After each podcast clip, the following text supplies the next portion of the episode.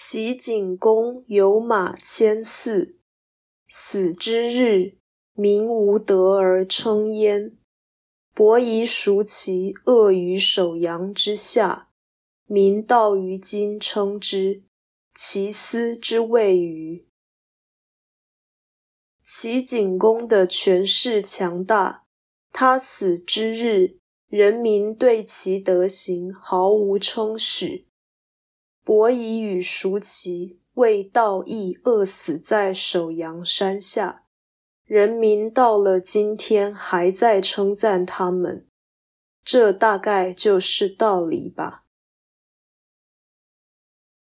道义阐释，本章表示，财大气粗则人亡政息，坚守正义则精神永存。